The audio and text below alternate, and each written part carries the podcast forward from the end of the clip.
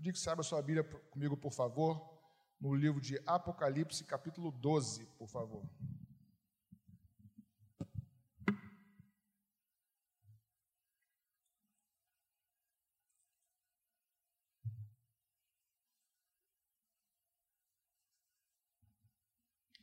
Apocalipse capítulo 12.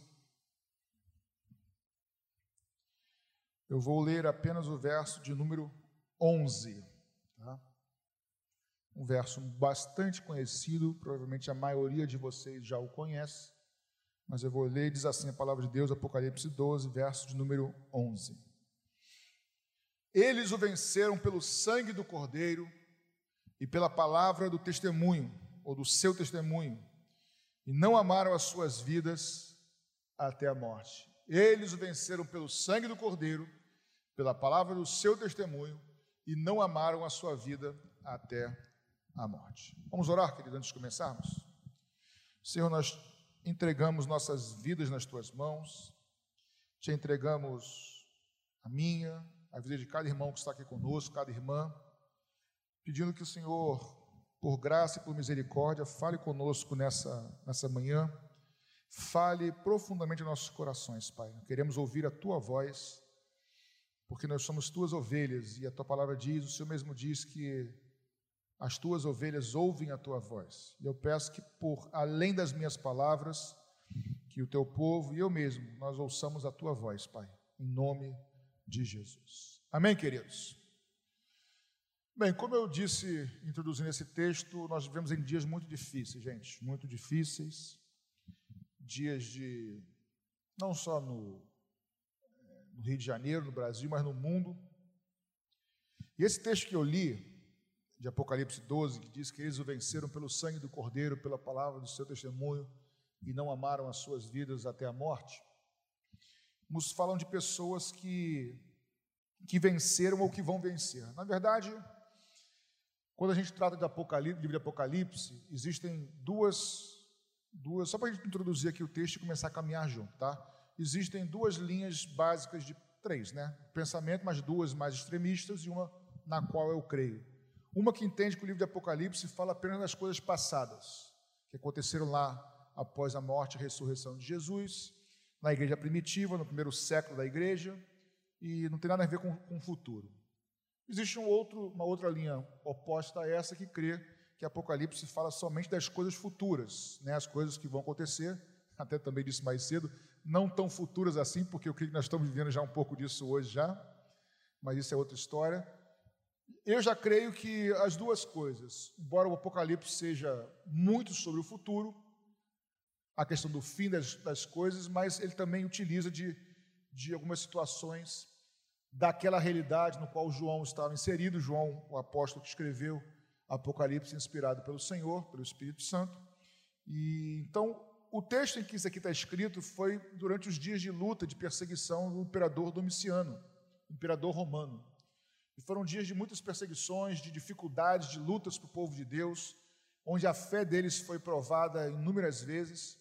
E mas também aponta para o fim de todas as coisas, para um tempo que nós chamamos de tribulação, um tempo em que o anticristo governará este mundo e, nós é, estamos caminhando a passos largos, nós estamos caminhando muito rápido para esse tempo que nós chamamos de tribulação, ou grande tribulação, alguns chamam, diferenciando, em que o anticristo vai governar esse mundo. Irmãos, isso está muito próximo de acontecer. Então, esse texto fala sobre esse tempo Embora o autor, João, tenha colocado o verbo, por exemplo, eles o venceram no passado, é porque o, o, João foi levado em espírito a um tempo futuro e viu as coisas que tinham acontecido. Mas eu creio que isso ainda, ainda está por acontecer. Nossa igreja crê, nós cremos, e eu creio com convicção inegociável, que nesse tempo da tribulação que está por vir, em que o anticristo vai governar o mundo, nós, igreja do Senhor, santos do Senhor, não estaremos aqui, mas seremos arrebatados para encontrar com o Senhor nos ares, estaremos com Ele. Amém, querido? Nós queremos com convicção isso aí. Não falei de manhã no primeiro culto, mas lembrei de fazer agora. Para quem não conhece, eu, eu criei um canal no YouTube chamado. Eu me meti a ser youtuber, gente, só misericórdia, né? Só misericórdia. É, na verdade, eu hesitei bastante, mas eu achei que de alguma forma podia compartilhar e abençoar com, com as pessoas, então eu criei um canal no YouTube chamado Fiéis até o Fim, tá? nesse canal chamado Fiéis até o Fim. Eu falo bastante sobre é, escatologia, as coisas a respeito do fim. Tem algumas séries de vídeos sobre a volta de Jesus, uma, de, seis, de oito vídeos. Tem uma outra série de dez vídeos sobre o reinado do anticristo, onde eu falo sobre inúmeras coisas, marca da besta, sobre as duas testemunhas, enfim, inúmeras coisas. Então, se quiser entrar lá, fiéis até o fim, você vai ver um círculozinho com uma coroa, só você clicar lá, se inscreve, tem mais detalhes. Porque o tema aqui não é muito sobre esse reinado do anticristo, mas só para você entender sobre o que, que esse, esse texto foi escrito.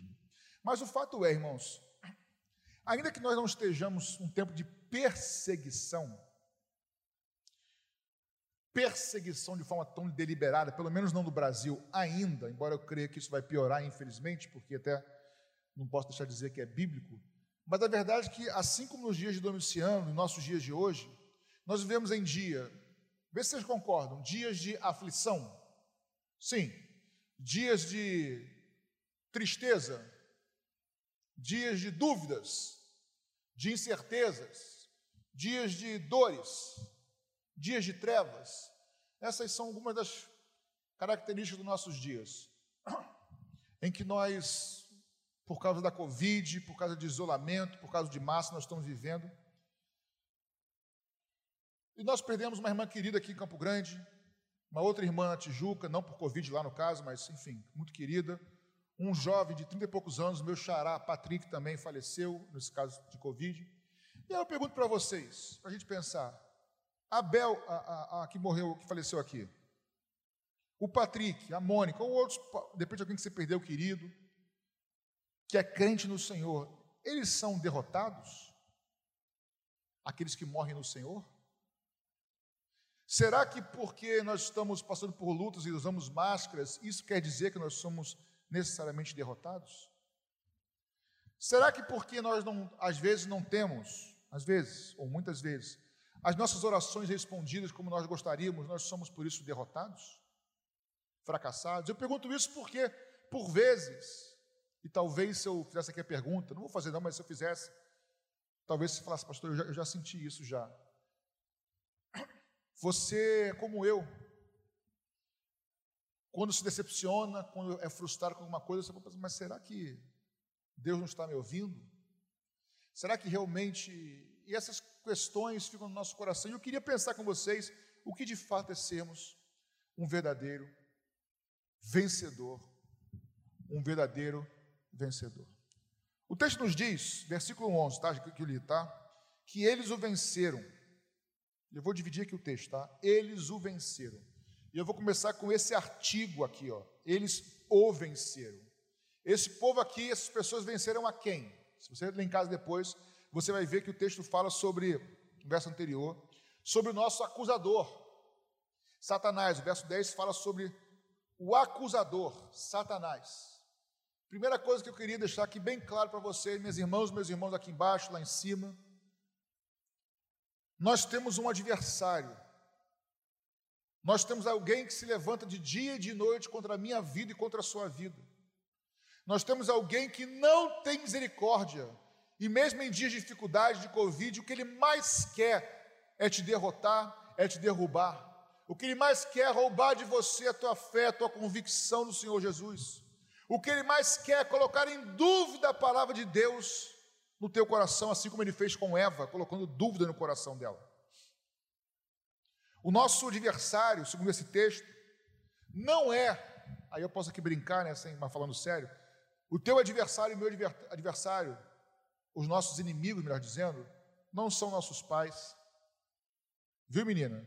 Não são amigos, nossos adversários não são nossa esposa, e quando a gente dá um ranço, né? Aliás, mulher gosta com ranço, né? Meninas, mulheres, o seu adversário não é o seu esposo. Não é contra ele que tem que lutar, ainda que ele faça mais coisas que te irritem. Maridos, a tua esposa não é tua adversária. E às vezes, quando a gente está com raiva, brigando com, né? Aí eu vou aqui pregando, eu vou olhando assim, eu vejo só o bochechinho levantando daquele riso nervoso, sabe? Você vai identificando. Mas é assim mesmo, normal. O fato é, irmãos, quando a gente tem raiva de alguma coisa, fica indignado, fica alterado, a gente tende a lutar contra pessoas. Mas a nossa luta não é contra pessoas. Paulo vai dizer lá em Efésios 6 que a nossa luta não é contra a carne e nem contra sangue. Existe alguém que procura de dia e de noite nos derrubar, irmãos, e ele é o nosso acusador, ele diz que você não consegue, tenta te desanimar na Covid, tenta te amedrontar, dizer que você é fraco. Irmão, se você ouvir no teu ouvido, ou no teu espírito, se ouvir alguém te dizer, ou, ou melhor, alguém ou o próprio Satanás demônio dizer que você é fraco, você não vai conseguir, concorde com ele. Eu sou fraco sim, mas eu posso todas as coisas naquele que me fortalece. Porque a força que precisamos não vem de nós. É o Senhor que nos, nos, nos dá força, é Ele que nos capacita. Então a primeira coisa é que nosso, nossa luta é contra o inimigo, nós precisamos muito nesses dias. Ouça isso com ouvidos espirituais, nós precisamos muito nesses dias vencermos as astúcias, os enganos de Satanás. Nós precisamos viver, vencer os enganos que estão por todos os lados. Aliás, nós vivemos na época do engano. Nós vivemos na era do engano. Das fake news. Hoje não se sabe mais o que é verdade ou mentira nas notícias. Você recebe um zap, você não sabe se aquilo é verdade ou mentira. Estou mentindo? É fake news? Não. Hoje em dia é tudo misturado. Uma das características dessa geração é mistura. É um tempo babilônico, irmãos, que antecede a volta de Jesus. Ouça isso. Os nossos dias se aproximam desse tempo aqui do anticristo, que será um tempo de engano. Então, vencer, você precisa vencer os enganos do inimigo e os enganos deste mundo. Eu pedi minha esposa para abrir para mim aqui uma aguinha. Ela joga uma, um álcool também. Isso. Eu estou com pigarro, está me incomodando, mas deixa ela lá, volta para cá. Então nós precisamos vencer o inimigo. Fecha, fecha de novo, senão jogar álcool, vou ficar doidão aqui pregando, gente. Imagina tomar álcool aqui, não dá certo não. Aliás, os nossos microfones estão tudo bêbados aqui já, né? Tanto álcool que tem neles, né? Só misericórdia. Tá bom, obrigado, irmão. Isso, vou deixar secar. Então, meus irmãos, nós precisamos, obrigado, irmão. Nós precisamos vencer os enganos que estão por aí. Existem inúmeros vírus muito pior que o Covid no ar, irmão. Vírus do pecado e de engano que nos matam muito mais letalmente do que o próprio coronavírus. Porque, irmãos, não se iludam. Quem parte daqui com corona, morto por causa do coronavírus e aí eu faço aqui um parênteses. Se cuide, tá? Use máscara, mantenha o protocolo, use álcool gel, mantenha afastamento, se cuide, você é templo do Espírito Santo, mas se alguém porventura no Senhor partir, irmãos, ele não é derrotado. Às vezes, também disse de manhã isso aqui, eu estou pregando essa mensagem pela segunda vez, mas cada vez sai de um jeito diferente, né, pastor? A gente prega, vai mudando. Mas também disse que, às vezes, quando alguém morre, sem o Senhor Jesus, nós dizemos assim: ah, mas era ímpio. Mas quando morre crente, a gente fala assim: como o Senhor permitiu, Senhor? Mas na verdade deveria ser o contrário, irmãos. Porque quem morreu sem o Senhor está condenado eternamente. Mas quem morreu no Senhor está diretamente na glória com Ele porque essa é uma realidade, uma esperança que ninguém nos pode roubar. Ele disse: Eu sou a ressurreição e a vida, aleluia. Aquele que crer em mim, ainda que seja morto, viverá. Nós precisamos vencer esses inimigos do engano nos nossos dias, irmãos. Não deixe Satanás te enganar. E eu vou citar alguns desses enganos durante a mensagem. O texto diz que eles o venceram. E eles o venceram primeiro pelo sangue do cordeiro. Para você não dormir, repete comigo. Eles o venceram. Mais alto, está com máscara, tá? Eles o venceram pelo sangue do cordeiro. O texto nos diz que eles venceram primeiro por causa do sangue do cordeiro, o sangue de Jesus Cristo. E aí eu quero pensar aqui duas, dois motivos pelos quais eles venceram pelo sangue do Cordeiro.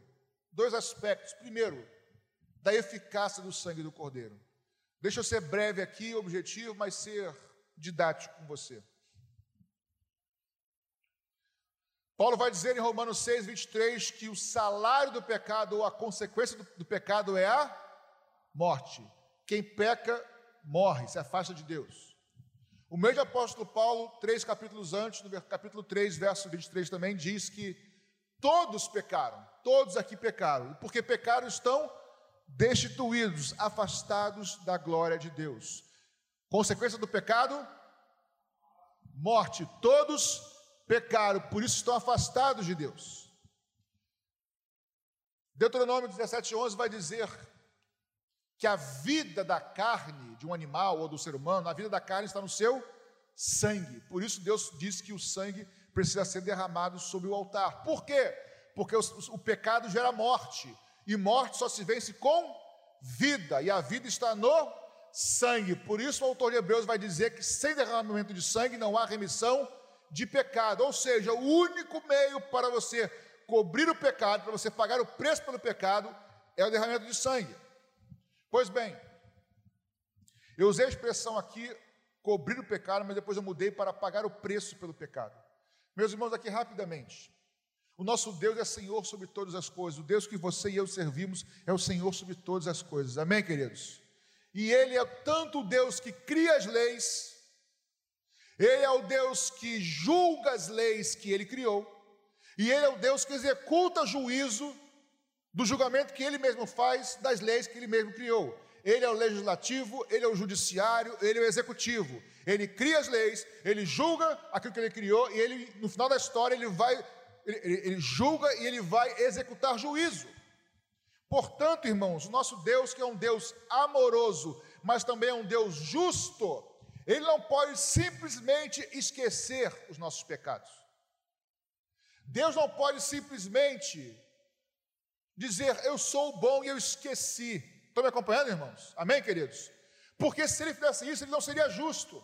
É como um exemplo de um tribunal, irmãos, onde há um juiz, onde há um, advogado de acusação, há um advogado de defesa, há o réu sendo acusado, e você está presenciando esse, esse, esse julgamento.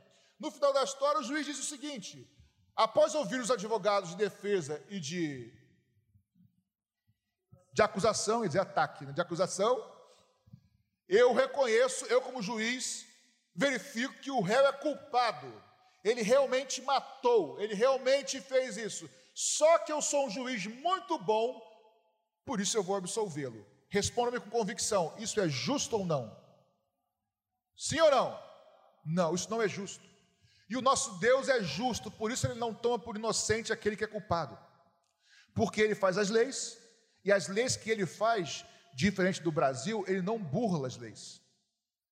Ele julga com retidão. E ele vai executar juízo. E aí, meus irmãos, quem criou, quem criou a lei que a vida está no sangue? Deus. Quem criou a lei que a consequência de pecado é a morte? Deus. Quem vai julgar isso? Deus. Ele é justo? É justo. Ele sabia que só existia um caminho, que era derramar o sangue. Por isso Jesus desceu dos céus, abriu mão da sua glória, se fez homem, morreu por mim e você, para perdoar os nossos pecados. Não é porque ele esqueceu, é porque Jesus pagou o preço pelos nossos pecados. Ele nos comprou.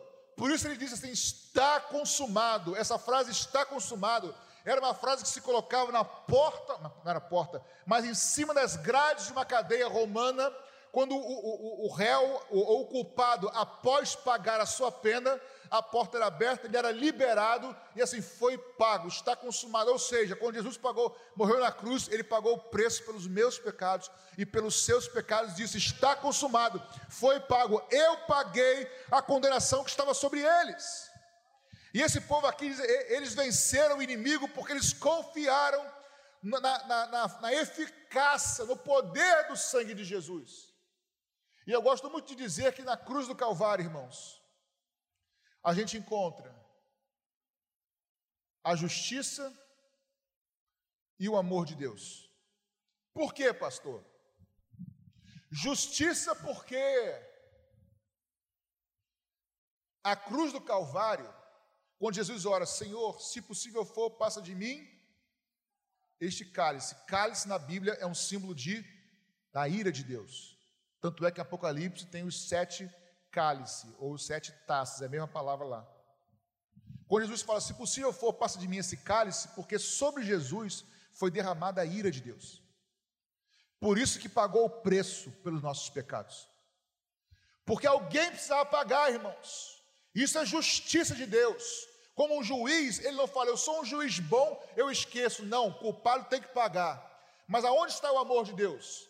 Ele sabia também, Senhor, eh, queridos, que ninguém, somente o Senhor, podia pagar o preço por nós. Então ele mesmo veio ao nosso encontro, morreu no meu lugar e morreu no teu lugar, pagando o preço por nós. Na cruz do Calvário você vê a junção, a união da justiça e do amor de Deus. Um, um Deus 100% amoroso, mas 100% justo. Eles confiaram na eficácia do sangue do Cordeiro. Na eficácia do sangue, mas outra coisa. Por trás do sangue do Cordeiro por trás da melhor, por trás do sacrifício de Jesus. Isso é algo que eu e minha esposa temos procurado viver lá em casa quando a gente recebe um não de Deus, ou quando a gente recebe apenas o silêncio de Deus. Alguém aqui já recebeu o silêncio de Deus quando você ora? E eu queria dizer algo para vocês, baseado nesse texto de eles o venceram por causa do sangue do cordeiro, algo muito simples. Pode parecer até banal. Meus irmãos, na, no sangue derramado de Jesus estava o amor de Deus pela sua vida e pela minha vida. E eu queria pedir a você que o Espírito Santo te ajude a você confiar no amor de Deus. Confie no amor de Jesus pela sua vida, irmão. Por mais que você não entenda, por mais que você, como dizem os jovens, né, fique no vácuo, O Senhor começou uma obra na sua vida. E Ele não vai te largar no meio do caminho, irmãos. Aquele que começou a obra, aleluia, Ele é fiel para completá-la até o dia de Cristo. Confie no amor de Deus em meio à Covid. Confie no amor de Deus quando as coisas aparentemente estão contrárias do que você deseja. Confie no amor do Senhor pela sua vida, irmão. A nossa vitória não está na nossa força. A nossa vitória não está no nosso conhecimento da força do nosso braço. A nossa, a nossa vitória está em confiar no sangue de Jesus Cristo, no, no seu ofício por nós, no seu amor por nós até o fim, queridos. A nossa vitória está não em ser respondido, mas a tua vitória está em ser fiel ao Senhor até o fim, aleluia. Você crê nisso, querido? Louvado seja o nome do Senhor Jesus, nossa vitória está no sangue de Jesus. Confie no seu amor. Mas o texto continua. Eles o venceram pelo sangue do Cordeiro e pela palavra do seu testemunho. Em outras versões, pela palavra do testemunho que deram. Irmãos, o Evangelho de Jesus Cristo não é teórico. O Evangelho de Jesus Cristo, irmãos, não é para a gente sentar num banco confortável, azul, como esse aí, e ficar ouvindo mensagem e parar por isso mesmo. É importantíssimo ouvir mensagem. Aliás, irmãos, eu quero te incentivar mais do que nunca. No cu das nove horas eu preguei essa mensagem e não estava no texto, mas eu me lembrei na hora, eu vou repetir aqui. Em Atos 27, quando Paulo está navegando, o navio sendo levado a Roma para ser julgado em Roma. O navio passa no meio de uma tempestade, irmãos, e o barco está quase afundando. E chega um momento que Paulo fala assim para todos os tripulantes, para todos que estavam no barco: Queridos, Paulo fala assim, irmãos, se alimentem, porque disso depende a sobrevivência de vocês. Eu quero dizer para vocês, meus irmãos, em nome de Jesus Cristo, que o Espírito Santo é, é, fala do teu coração, se alimente dessa palavra, se alimente da palavra de Deus, porque disso depende a sobrevivência de vocês. É a palavra de Deus, aleluia, que vai nos levar até o fim, é ela que vai nos sustentar, é ela que vai nos dar direção, é ela que vai nos confortar, porque isso aqui não é palavra de homens, isso aqui é palavra inspirada pelo Senhor, irmãos. Quem pode afirmar assim, quem pode levantar a mão para mim hoje e dizer assim, pastor? Só levantar a mão, não precisa falar assim, é esta palavra que me transformou e é essa palavra que me tem até hoje sustentado. Você pode dizer isso? Eu posso dizer isso, irmãos. Olha aí, é essa palavra que tem me sustentado, irmãos. Ah, pastor, mas foi escrito por homens, lógico. Quem, quem ia escrever? Vaca, cavalo, boi? É o homem que escreve. Qual o ser que escreve, irmãos? Ser humano. Animal não escreve, embora a mula de Balaão também não fale e falou, né? Também tem isso. Ah, é palavra de homem. Não é, irmãos. Nessa palavra aqui, queridos, 800 anos antes de Jesus nascer, já estava lá escrito que o menino nasceria de uma virgem. 800 anos antes já estava escrito que nasceria de uma virgem, irmãos, ninguém nasce de virgem. Virgem não teve relação sexual, virgem não pode conceber bebê. Estava escrito, se cumpriu. 800 mil anos antes, antes, mais tempo do que o Brasil tem descoberto, irmãos. O Brasil tem 500 e poucos anos de descoberto. Eu estou falando de 800 anos, de mil anos antes de Jesus. Já estava escrito que ele seria vendido por moedas de prata, e assim foi, porque estava escrito. Estava escrito que ele morreria no madeiro, ele se cumpriu, ele morreu no madeiro. Estava escrito mil anos antes que ele ressuscitaria, meus irmãos. Ninguém volta dos mortos, estava escrito, está escrito e se cumpriu. Estava escrito 800 anos antes, mil anos antes, que ele subiria aos céus. Irmão, ninguém voa. Na época não tinha nem avião, só tinha pássaros. Estava escrito se cumpriu. Tudo que está aqui vai se cumprir, irmãos. Não passará os céus e a terra, mas tu, passará, melhor dizendo, o céu, e a terra, e tudo vai se cumprir. Se tudo até hoje se cumpriu, por que, que o resto não vai se cumprir? Isso aqui é a palavra inspirada de Deus. Alimente-se dessa palavra. Eles venceram por causa do sangue do Cordeiro, confiaram no amor de Deus e na eficácia do sangue, mas também pela palavra do seu testemunho, o Evangelho, irmãos é novidade de vida. O Evangelho não é teórico. O Evangelho não é para a gente se encher de conhecimento, não. A gente conhece e pratica, aprende e exercita. A gente aprende e coloca em prática. É de glória em glória. O Evangelho nós somos cada vez mais parecidos com Jesus. O Evangelho, irmãos, e aí desculpa o desabafo aqui, está gravando não? Não? Está gravando? Eu falo assim mesmo, só que eu modelo nas palavras. O Evangelho não é igual essa bagunça dos dias de hoje que se chamam de igreja, que diz que é evangelho, que de evangelho não tem nada. Onde tem morte no meio da igreja, politicagem.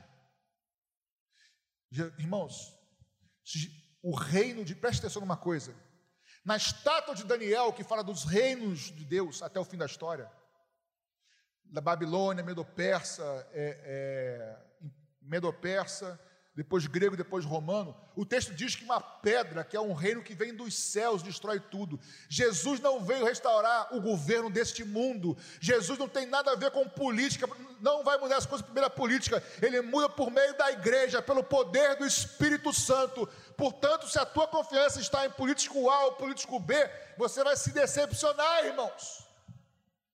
A nosso, nosso reino é dos céus, os nossos valores são dos céus, os nossos princípios são dos céus. E em breve o reino dos céus vai ser estabelecido de maneira definitiva. O Evangelho é o reino dos céus da terra, irmãos.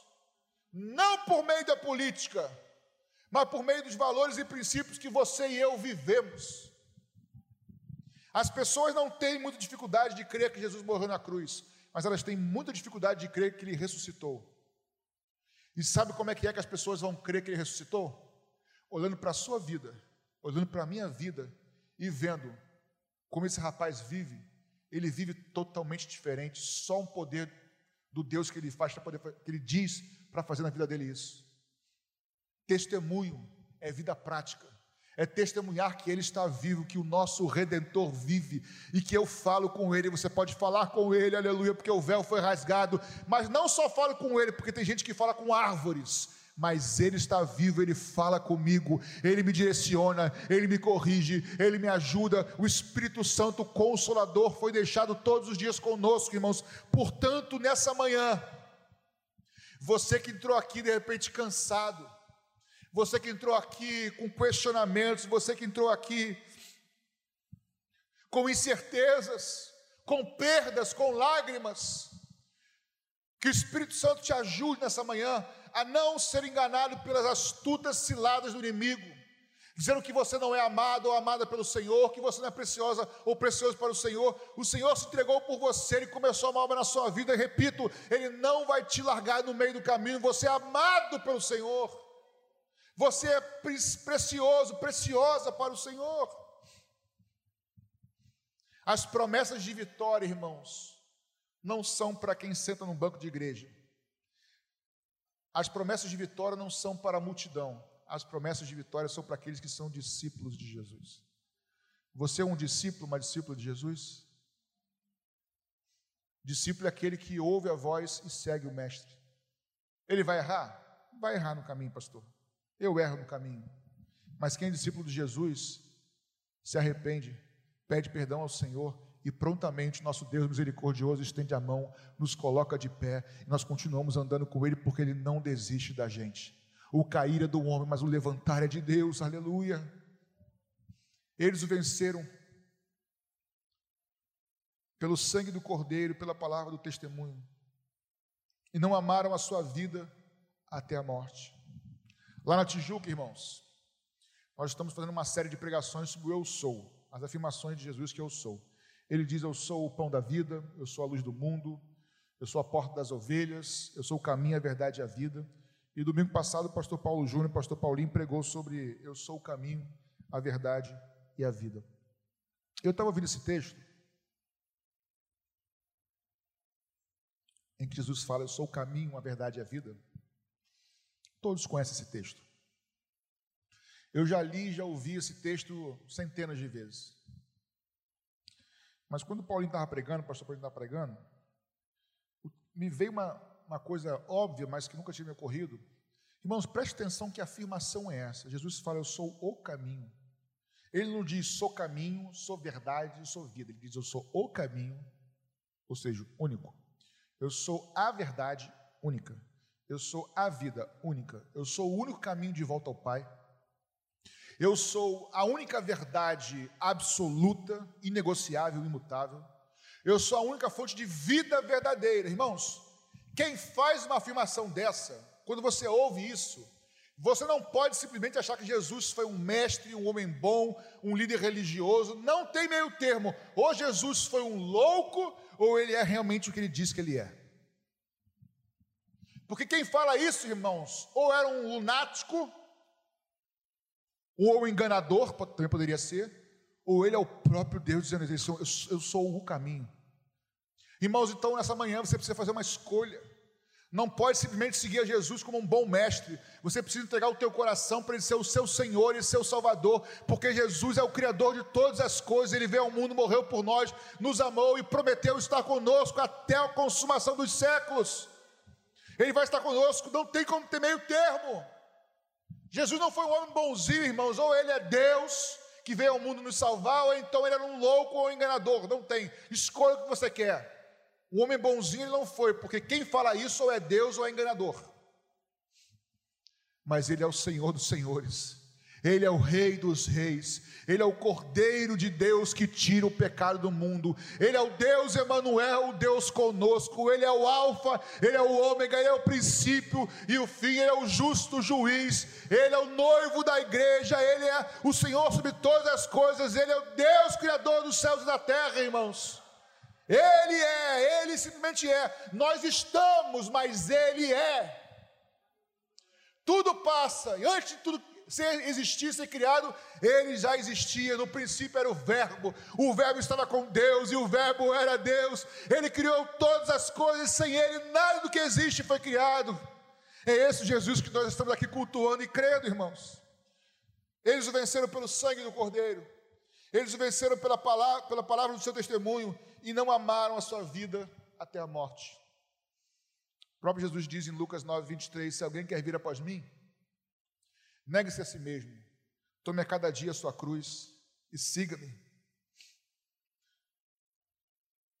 Todo aquele que amar a sua vida, perdê-la. mas todo aquele que perder a sua vida por amor a mim, esse a ganhará. Irmãos, existem momentos na vida que você que as pessoas dizem para você que você é um fracassado, que você é fraco, que você foi derrotado, mas são derrotas à luz do, aos olhos do mundo, dos princípios daqui. Mas o que parece derrota para o mundo muitas vezes é vitória no reino dos céus. Quando na cruz do Calvário Jesus estava sendo crucificado, muitos achavam que estava acabando com a história, mas saiba que ali estava começando a tua e a minha salvação e a salvação de milhares de pessoas. Para o mundo era derrota, mas para, para os céus era vitória.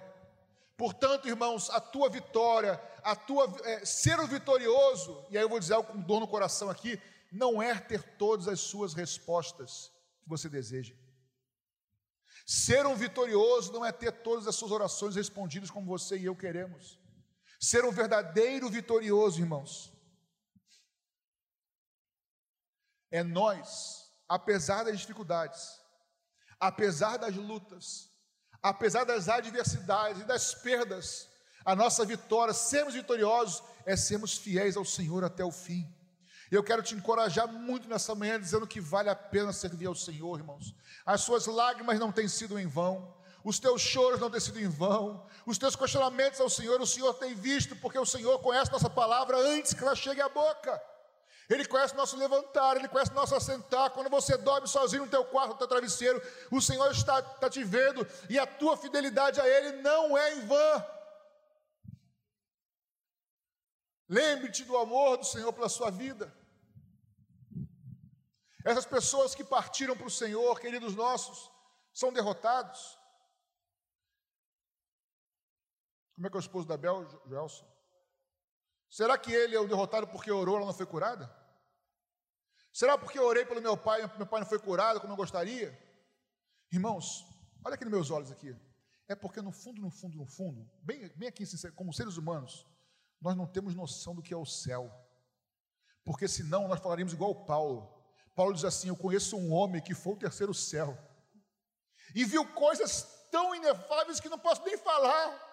E aí Paulo vai dizer assim, em certo momento: A minha vontade é de estar com meu Senhor, porque as coisas que eu vi são tão tremendas, irmãos. Mas eu também quero ficar para poder ajudar outros a estarem lá, irmãos não haverá dor, não haverá sofrimento, não haverá lágrimas, e nós estamos muito perto de sermos arrebatados pelo Senhor, irmãos. É hora de lutarmos, é hora de crermos no sangue de Jesus, é hora de depositarmos nossa confiança total nele. Não desista, vença a dor. Vença o sofrimento, vença o cansaço, busque força no Senhor. O teu Deus, o meu Deus, Ele dá força ao cansado. Ele multiplica, aleluia, força ao que não tem nenhum vigor. Que nessa manhã o Senhor multiplique a força do teu coração, da tua alma, te fortaleça a continuar. Por quê? Porque nós estamos muito perto, irmãos. Nós estamos perto, pastor. Jesus pode voltar a qualquer, qualquer momento? Pode, eu acho que ele vai voltar um, um tempinho, porque ele ainda tem coisa para fazer, mas está muito perto, irmãos. Esses dias aqui da tribulação estão chegando, e aqueles que forem fiéis subirão para o encontro do Senhor nos ares. Vença o desânimo, que o Senhor te fortaleça a vencer o desânimo, o cansaço, a dor, o medo, porque maior, irmãos, maior é o que está conosco. O céu é uma realidade. Nós somos mais do que vitoriosos por aquele que nos amou, irmãos. Sua vitória está em crer. Sua vitória está em viver e a sua vitória está em perseverar com o Senhor. Creia no Senhor Jesus. Viva a vida que Ele te deu para viver, pratique, busque ser discípulo de Jesus e persevere, porque a tua perseverança não será em vão. Que o Senhor nessa manhã nos renove, em meio a esse vendaval do Covid, das, das incertezas da vida. Muitas incertezas, mas uma coisa eu sei: o Senhor vai sustentar a sua igreja até o final, isso eu não tenho dúvida, irmãos. No meio das trevas que nós estamos vivendo, no meio da escuridão que tem coberto todos os povos, eu creio que o Senhor vem surgindo com a glória dele no meio do seu povo. O Senhor vai sustentar a sua igreja nesse tempo difícil. É hora de confiar e crer no Senhor Jesus, no amor dele por você. E eu queria terminar. Tenho dez minutos, vou terminar para nós podermos orar.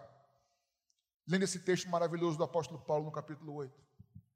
Texto que você conhece, mas que De alguma forma, peço que o Espírito Santo traga vida a esse texto nos nossos corações. O que diremos, pois, a respeito dessas coisas? Se Deus é por nós, quem será contra nós?